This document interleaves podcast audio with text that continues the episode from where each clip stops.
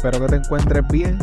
En el episodio de hoy continuamos con la parte final de la historia del notorio forajido José Gerena Lafontaine, mejor conocido como La Palomilla. En el episodio anterior hablé de su crianza, de sus primeros delitos y de sus múltiples y audaces fugas. Gracias al archivo digital del periódico El Mundo, se me hizo posible obtener mucha información que de otra forma no hubiese sido posible obtener de este personaje. Antes de comenzar con los detalles del episodio de hoy, te dejo con algunos anuncios y ofertas de nuestros auspiciadores.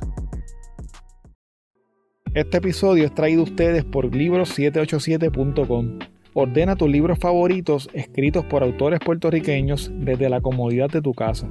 Utiliza el código promocional CrimePodPR para que recibas envío gratuito en tu primera compra. Envíos a todas partes de Puerto Rico y Estados Unidos. Este episodio también es traído a ustedes por Jabonera Don Gato. Los jabones Don Gato son hechos a mano, sin químicos dañinos ni detergentes. Son elaborados con aceites naturales, esenciales y aromáticos seguros para la piel. Pruébalos y siente la diferencia. Visítalos en jaboneradongato.com y utiliza el código CrimePod para obtener un 10% de descuento en tu compra. Una buena investigación puede ser la diferencia para probar un caso más allá de dudas razonables. Si necesitas alguno de los siguientes servicios, todo tipo de investigación, análisis y reconstrucción forense, investigación criminal para defensa legal, extracción y análisis forense de celulares y computadoras, pruebas de polígrafo, toma y análisis de huellas dactilares, artista gráfico forense, investigaciones privadas dentro y fuera de Puerto Rico, análisis forense de documentos y firmas. Puedes llamar a Fernando Fernández, investigador privado y forense con más de 17 años de experiencia a nivel local e internacional al 787-276-5619 o visítalo en fernandofernandezpi.com.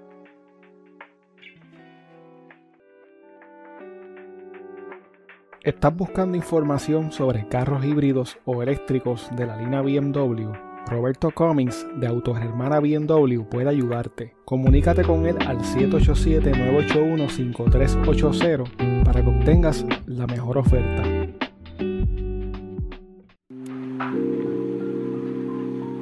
Fingerprint Puerto Rico es una compañía con más de 18 años de experiencia que se dedica, entre otras cosas, a la toma de huellas dactilares para servicios de background check para trabajos a nivel de Puerto Rico y de Estados Unidos. Para solicitar sus servicios, visita fingerprintpuertorico.com o llama al 939-314-9132. Luego de la espectacular fuga de la palomilla, cortando los barrotes de su celda y saltando de un segundo piso, el jefe del presidio insular, Félix Rivera, informó que hubo una conspiración de dos presos más para fugarse junto con la palomilla. La palomilla estaba en la celda número 224. En la 226 se encontraba Miguel Ángel González Rodríguez, conocido como Guelo, quien cumplía 23 años de prisión por escalamiento atentado a la vida y por haberse fugado. En la celda 222 estaba Antonio Caraballo Vélez, quien cumplía 32 años de presidio, también por escalamiento y por haberse fugado en otras ocasiones. Estos dos presos, según se alega, planificaron escaparse entrando a través de la celda de la palomilla, usando la soga que éste había hecho con unos pantalones. La investigación interna que realizaron las autoridades reveló una falta de personal en el presidio insular y un pobre alumbrado en el exterior de las facilidades. Además, muchos de los barrotes de las celdas estaban mohosos y estaban hechos de un hierro que era fácil de cortar. Aunque se pensaba que alguien había introducido la cegueta con la que la palomilla cortó los barrotes de su celda, existe una versión de que la misma pudo ser obtenida dentro del mismo presidio. El 16 de marzo de 1950, la policía había recibido información de que la palomilla se había subido a un camión de la Coca-Cola que se dirigía hacia ese pueblo y que al llegar al barrio Jagüeyes se había bajado del mismo. Pero a pesar de las confidencias que tenía la policía y de haber colocado varios agentes en el área, la búsqueda de la palomilla fue en vano. Como parte del esfuerzo para capturarlo, la policía también colocó agentes cerca de la casa de su familia en Utuado y en algunos sitios que éste frecuentaba en San Juan y en otros pueblos. La noticia de la fuga de la palomilla corrió como la pólvora por todo Puerto Rico y debido a esto muchas personas comenzaron a reportar que lo habían visto en Santurce, en Bayamón, en Isla Verde, en Calley y hasta en Ponce. El 19 de marzo de ese año, un soldado llamado Edward Marshall vio a la palomilla en Arecibo a las 4 de la mañana y trató de arrestarlo. Según el soldado, al verse sorprendido, la palomilla le hizo dos disparos con un revólver. Acto seguido, el soldado le contestó haciéndole también varios disparos. La palomilla se logró escapar del soldado internándose en un cañaveral. Más tarde ese día sucedió algo que me pareció poco creíble cuando lo leí. El procurador general interino, el licenciado José C. Aponte, dijo que había logrado divisar a la palomilla desde un avión que volaba a baja altura por el área de Arecibo, Barceloneta y Manatí. El licenciado indicó que a la salida de Barceloneta, en la carretera casi abandonada que conducía a Arecibo, vio a un hombre cuyas características físicas correspondían a las de la palomilla. Al verlo, el licenciado cuenta que el avión maniobró para bajar a poca altura de la tierra y cuando volvió al sitio donde creyó haber visto la palomilla, ya éste se había desaparecido. Este relato del licenciado Aponte provocó que un escritor del mundo escribiera una columna en tono sarcástico sobre lo que éste había contado. Les quiero leer un poco de lo que escribió el redactor Eliseo Combas Guerra. Compadre, qué vista. No hay duda de que el fiscal José C. Aponte tiene una vista maravillosa. Imagínense ustedes que desde su asiento en un avión pudo ver un hombre cuyas señas personales correspondían a la palomilla. ¿Qué ojos de águila posee el fiscal Aponte? Luego, tan seguro estaba de que la persona era la palomilla que el avión maniobró para volar a menor altura. Pero cuando el aparato volvió a pasar por el lugar donde el ojo mágico del Departamento de Justicia había identificado presa, ya la misma había desaparecido misteriosamente. Sin duda que también la palomilla posee una vista extraordinaria y al ver al fiscal Aponte allá arriba en el avión se escondió inmediatamente. Mientras todo esto pasaba, algunos días más tarde el reportero del periódico El Mundo, Enrique Ramírez Bravo, visitó a Luz Celeste Lafontaine, madre de la palomilla, para entrevistarla. En esos momentos la policía tenía vigiladas todas las entradas y salidas del pueblo de Utuado y revisaba los autos que transitaban por la zona. Según la describe el periódico, Luz Celeste Lafontaine tenía 37 años, era rubia, de ojos azules y se encontraba muy enferma. Por otra parte, Dora, la hermana menor de la palomilla, tenía 21 años, estaba casada y tenía dos hijos. Luz Celeste defendió a su hijo diciendo que éste nunca había matado ni ultrajado a ninguna mujer también dijo que su hijo había dejado la escuela por culpa de una maestra que le dio C en una clase. Luz Celeste Lafontaine dijo que estaba dispuesta a entregar a su hijo y a conseguirle un buen abogado que lo defendiera. El 22 de marzo, la palomilla le escribió una carta a su madre dejándole saber que se quería entregar de forma pacífica. En la carta le dio a su madre el nombre de una persona con la que debía encontrarse en San Juan, ya que esta persona sabía dónde estaba escondido. La madre de la palomilla salió poco después hacia San Juan, pero durante el camino se enfermó y tuvo que recibir asistencia médica en Manatí. Debido a este percance, Luz Celeste llegó tarde a San Juan y no pudo encontrarse con el hombre que estaba supuesto a llevarla donde su hijo para coordinar su entrega. Al otro día, la policía encontró una camisa ensangrentada, la cual tenía dos agujeros de bala. Se pensaba que la camisa pertenecía a la palomilla. Debido a esto, creyeron que la palomilla estaba gravemente herido y que alguien lo estaba cuidando en el pueblo de Utuado o en Arecibo. Con el fin de lograr que la palomilla se entregara, la policía emitió un comunicado en el que indicaba que estaban buscándolo para arrestarlo, pero lo querían con vida. Luego de eso, la policía acusó a dos ciudadanos por darle refugio a la palomilla mientras éste estaba prófugo. El jueves 23 de marzo a las 10 de la noche, la policía entró a la fuerza en una casucha del barrio San Antón en Ponce. En esa casa se encontraba convaleciendo la palomilla, quien en efecto se encontraba herido y no prestó ninguna resistencia. El día en el que capturaron a la palomilla se agotaron todos los periódicos de Puerto Rico. Luego de ser capturado, la palomilla dijo que durante la mayoría del tiempo que estuvo prófugo no podía mantenerse de pie debido al dolor intenso que sentía. Por esa razón se mantuvo internado entre las cañas sin comer hasta que se le aliviaba un poco el dolor y podía continuar. Al tercer día de su fuga, se pudo acomodar durante la noche en un camión sin que nadie se diera cuenta y de esa forma llegó hasta Vega Baja. En una ocasión, él cuenta que un ciudadano le advirtió que tuviera mucho cuidado porque la palomilla estaba huyendo. También contó que viajó a pie desde Barceloneta hasta Arecibo, caminando por en medio de los cañaverales para no ser detectado. En ocasiones, cuando tenía mucha hambre, se paraba en las estaciones del tren y compraba comida con unos 18 dólares que había logrado obtener mientras estaba encarcelado. La razón por la cual la palomilla llegó hasta Ponce fue porque pensó que nadie lo estaría buscando en esa ciudad. Estando en Ponce, la palomilla le pidió a un hombre llamado Félix Rivera Godró que lo ayudara. Félix lo dejó quedarse en su casa en San Antón, sin embargo, Tan pronto salió de la casa con la excusa de que tenía que trabajar, fue hasta el cuartel de la policía y lo delató. ¿Ves? Después que él se fue, aquello hasta me dio una idea de pegar fuego a la casa. Nada más que de maldad. Porque yo sabía que se me iba a vender si estaba todo emburujado. Pero después pensé que si le pegaba fuego a aquel trapo de casa, no sabe Dios si las otras casitas de al lado cogían también fuego y era hacerle mucho daño a esos infelices.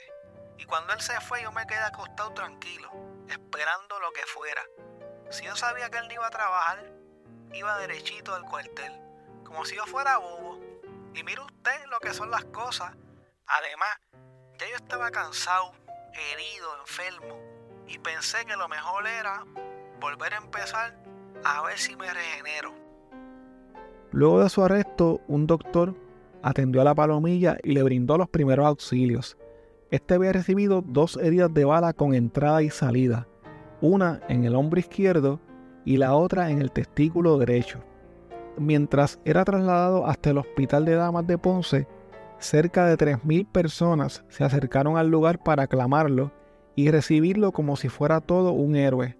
Más tarde, fue llevado al presidio en donde permaneció por algún tiempo en la enfermería. Mientras era atendido y se encontraba en la enfermería, recibió cientos de cartas y regalos de sus admiradoras. En otro momento llevaron a un joven llamado Jorge Godoy, quien era conocido como el niño predicador, para que visitara la palomilla. Antes de su visita al presidio, este joven de 14 años se había reunido con la madre de la palomilla en Utuado. Durante su visita, el joven le pidió a la palomilla que se arrepintiera y que se convirtiera a Dios. En abril de 1950, la palomilla fue llevado al tribunal para ser acusado por haberse fugado del presidio y por el intento de homicidio contra el detective Rufino Borrero, el cual aún estaba pendiente. El 25 de abril acudió al tribunal fuertemente custodiado.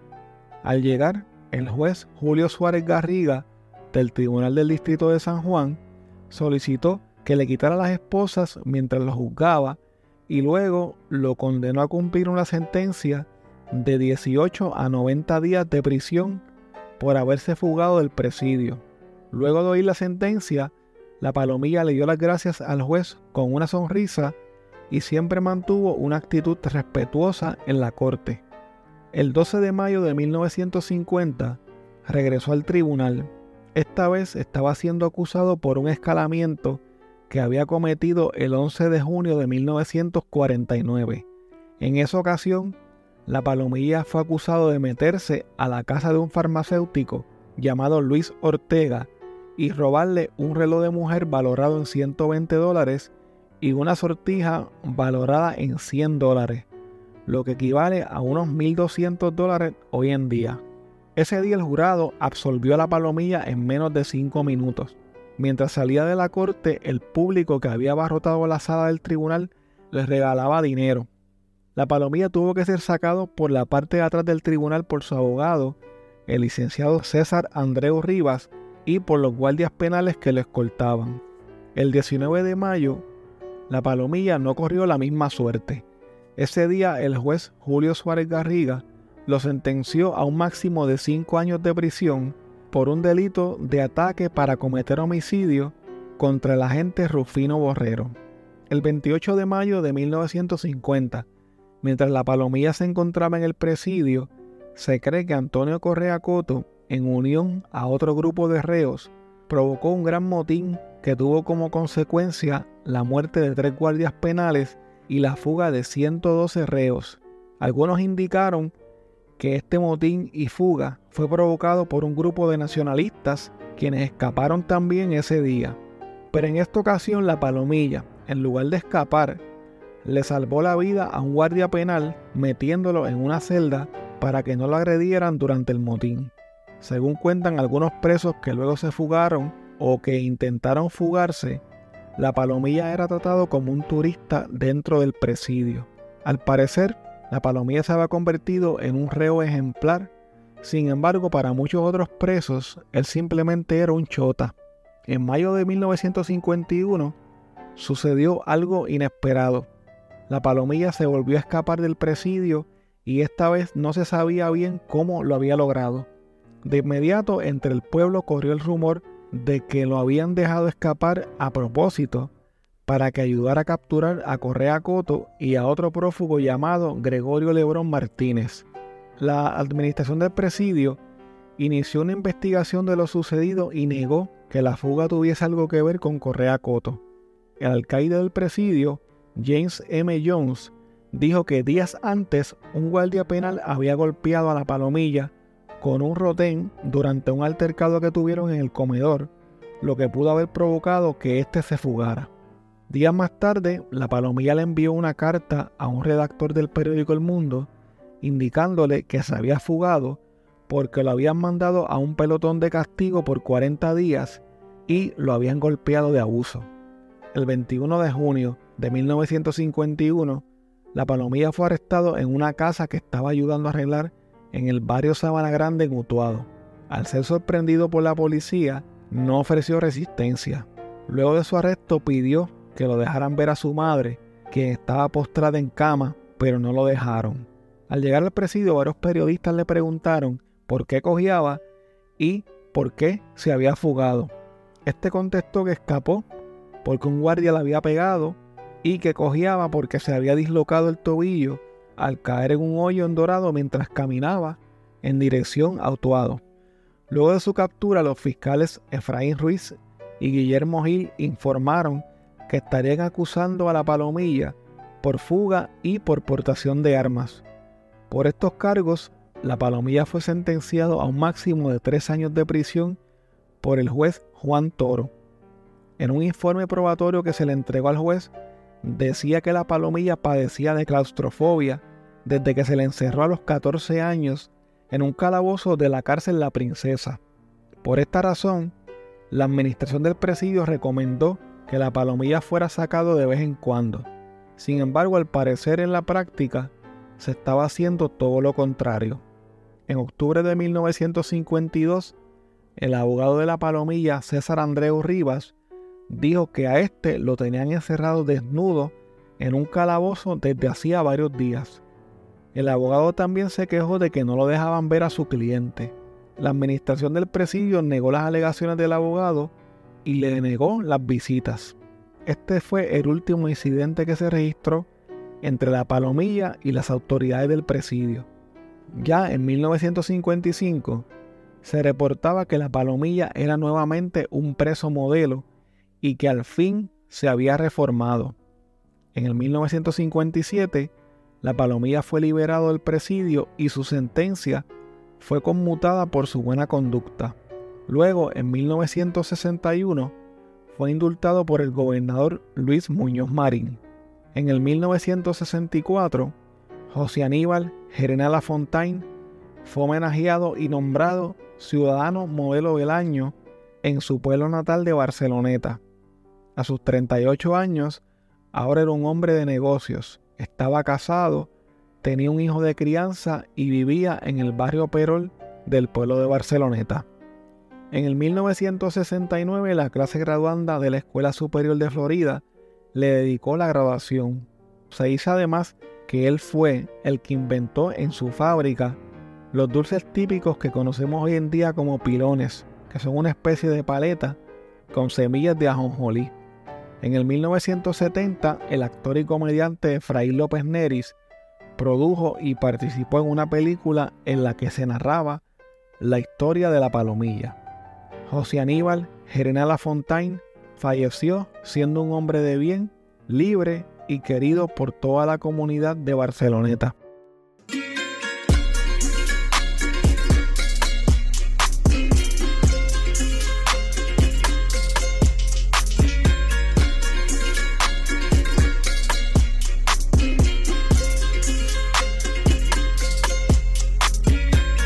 Muchas gracias por escuchar el episodio de hoy. Quiero invitarte a que te unas a mi Patreon visitando patreon.com diagonal crimepodpr. Así puedes apoyar este proyecto independiente y tener acceso a contenido exclusivo que utilizo para investigar los casos. Tu colaboración permite que este proyecto pueda seguir semana tras semana reseñando temas como los que acabas de escuchar en el día de hoy. Si tienes un negocio propio o un producto o eres parte de alguna empresa que le gustaría anunciarse en este espacio, puedes comunicarte conmigo a través de correo electrónico a crimepodpr.outlook.com o a través de cualquiera de las redes sociales. Recuerda que nos puedes seguir a través de CrimePodPR en Facebook, Twitter e Instagram y suscribirte a Apple Podcast, Spotify o en tu aplicación favorita para podcast para que no te pierdas ningún episodio. Recuerda también que puedes dejar tu reseña o review de 5 estrellas en Spotify, en Apple Podcast o en cualquier plataforma de podcast.